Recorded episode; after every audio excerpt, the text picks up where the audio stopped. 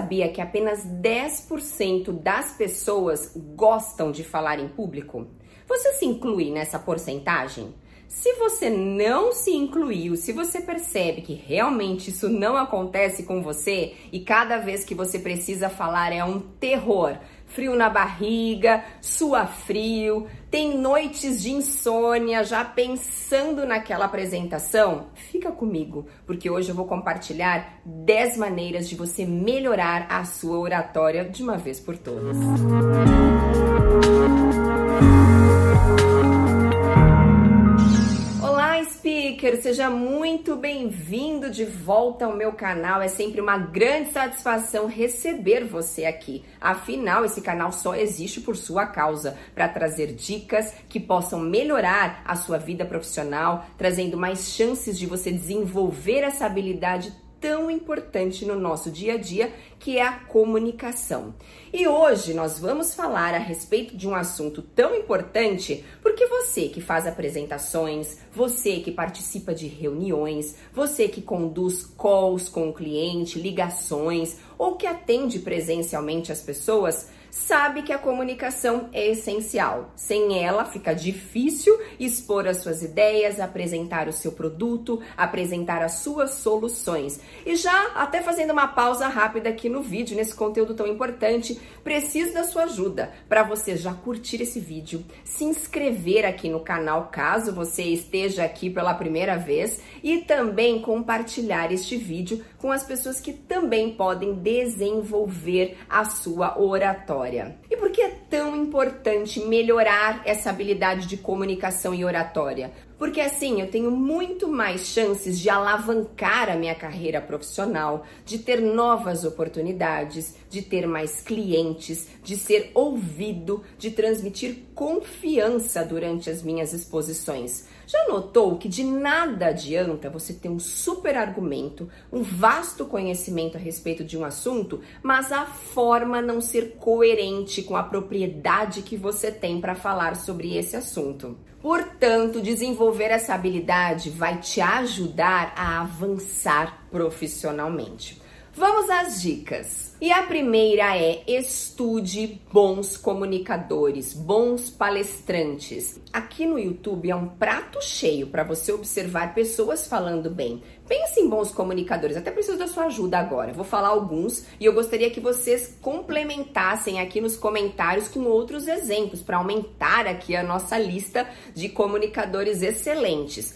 Posso citar Barack Obama, Michelle Obama, Steve Jobs, fundador da Apple, Mário Sérgio Cortella, Leandro Carnal, quem mais? Escreva aqui nos comentários outras pessoas que você admira na comunicação. Fernanda, e como estudar esses comunicadores? Você vai colocar o vídeo desse comunicador que você considera como referência e no papel você vai anotar qual é a linguagem corporal que ele utiliza?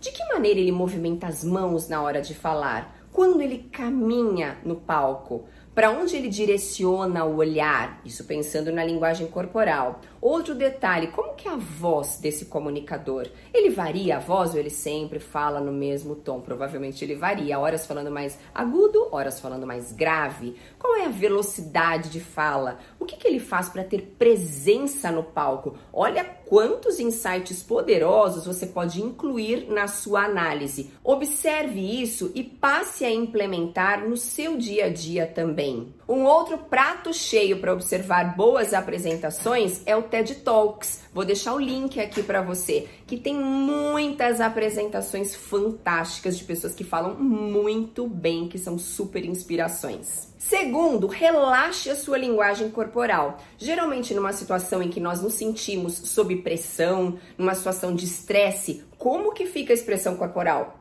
Tensa ombros presos, travado na hora de falar. Já percebeu isso? Solta a linguagem corporal. Minutos antes de você falar, faça a rotação dos ombros para trás, ó, três vezes. Bem devagar. Sempre para trás e não para frente. Por quê? Porque para frente eu posso trazer a postura dessa forma, ficar curvada e olha que postura ruim para falar em público, prendo a respiração, voz fica presa e a minha postura também não fica nada expansiva. Então sempre para trás, ombros para baixo, mantendo os dois pés plantados no chão e evitando peso de um lado, peso do outro lado, porque olha que postura mais informal, também não vai combinar com a situação profissional.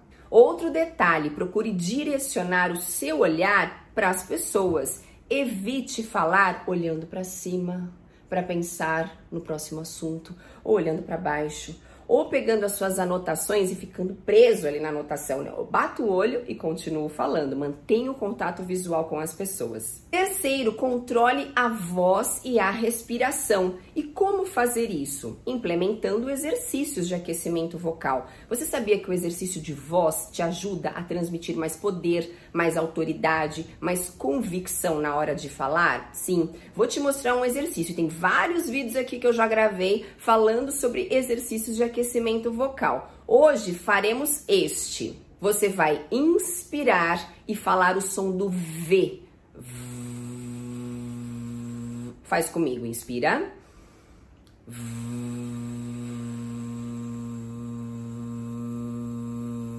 Por dois minutos. Acabou o ar, inspira e recomeça até dar dois minutos no relógio. Depois desse exercício, você vai variar grave, agudo, grave, como se fosse uma ambulância, assim. Ooh. Também preparando a sua fala para ter mais melodia e evitar aquela fala linear, flat, que ninguém vai prestar atenção por um minuto também. E para melhorar a respiração, você vai concentrar a respiração aqui na região do abdômen. Inclusive, vou deixar um link aqui de um vídeo que eu já falei sobre a técnica costodiafragmática. Você vai inspirar, sentindo o abdômen crescer e vai expirar encolhendo. Faça esse exercício, essa respiração profunda, pelo menos 10 vezes antes de falar. Quarto, prepare o seu assunto com pontos importantes daquele assunto que será tratado. Por exemplo, você não precisa fazer uma apresentação trazendo 15 assuntos diferentes. Nossa, vai ser coisa demais, vai cansar as pessoas que vão ficar distraídas. É melhor você falar menos e caprichar nesses pontos do que trazer muitas informações. Prepare três assuntos, no máximo cinco tópicos para você compartilhar. E de que maneira organizar esse assunto?